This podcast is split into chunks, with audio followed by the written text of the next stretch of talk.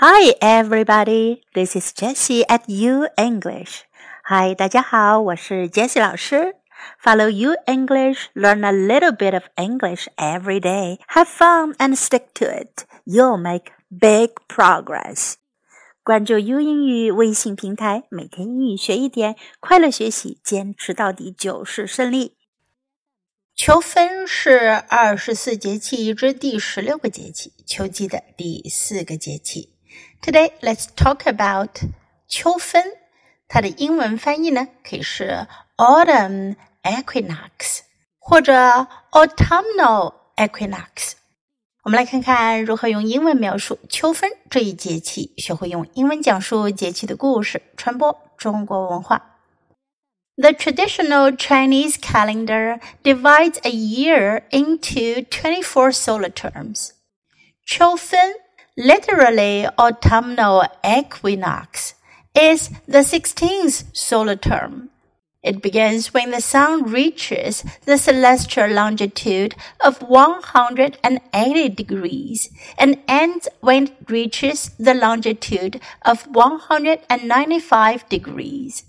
It more often refers in particular to the day when the sun is exactly at the celestial longitude of 180 degrees, which in the Gregorian calendar is around September 23rd.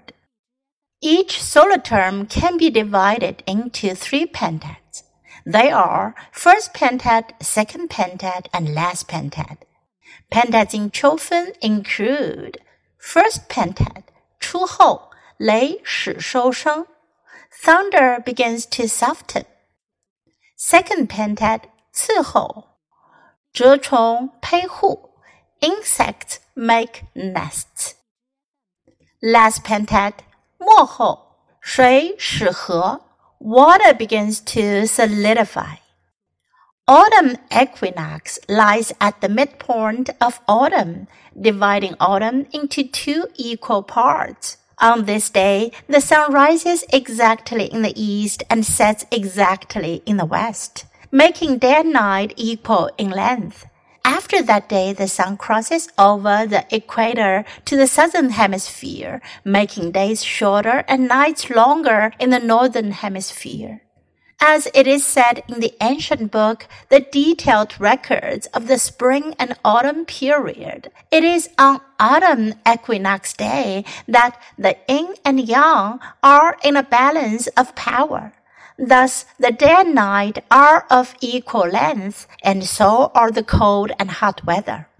By autumn equinox, most of the areas in China have entered the cool autumn when the cold air heading south meets the declining warm and wet air, precipitation is the result. The temperature also drops frequently. The autumn equinox was once a traditional moon festival. In ancient times, there was a saying of to worship the sun in spring and the moon in autumn. According to research, the original moon festival was set on the autumn equinox. But as this day is different every year in the lunar calendar, there may not be a full moon. Therefore, the moon festival was adjusted from the autumnal equinox to the 15th of August in the lunar calendar. In South China, there is a custom popular known as having qiu cai, an autumn vegetable, on the autumn equinox day. Qiu cai is a kind of wild amaranth. Every autumn equinox day, all the villagers go to pick qiu cai in the wild. Qiu cai is taken back and made into soup with fish called qiu tang, autumn soup. There is a verse about the soup. Drink the soup to clear the liver and intestines. Thus, the whole family will be safe and healthy.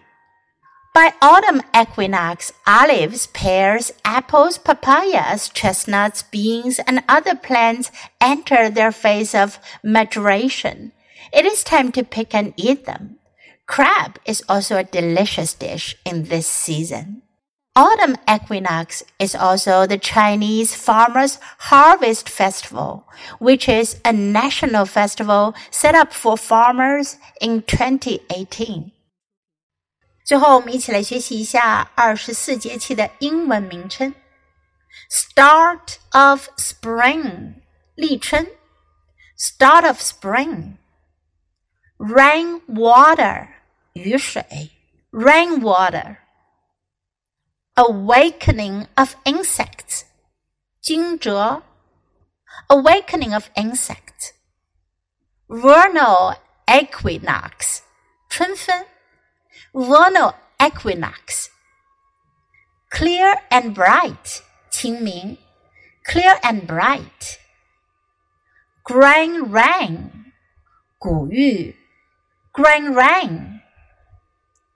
Start of summer. 立夏，Start of Summer。Grain Full，小满，Grain Full。Grain in Ear，芒种，Grain in Ear。Summer Solstice，夏至，Summer Solstice。Minor Heat，小暑，Minor Heat。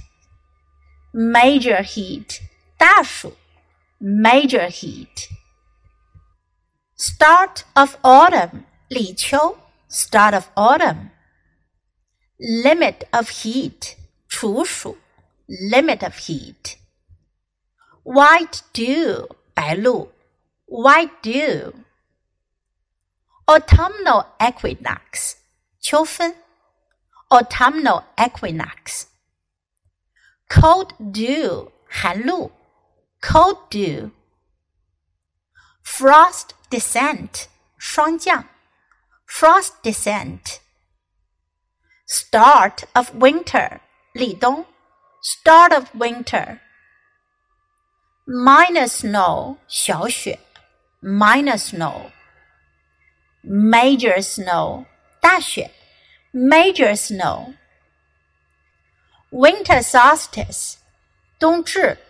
，winter solstice。minor cold 小寒，minor cold。major cold 大寒，major cold。now it's your time to open your mouth and practice.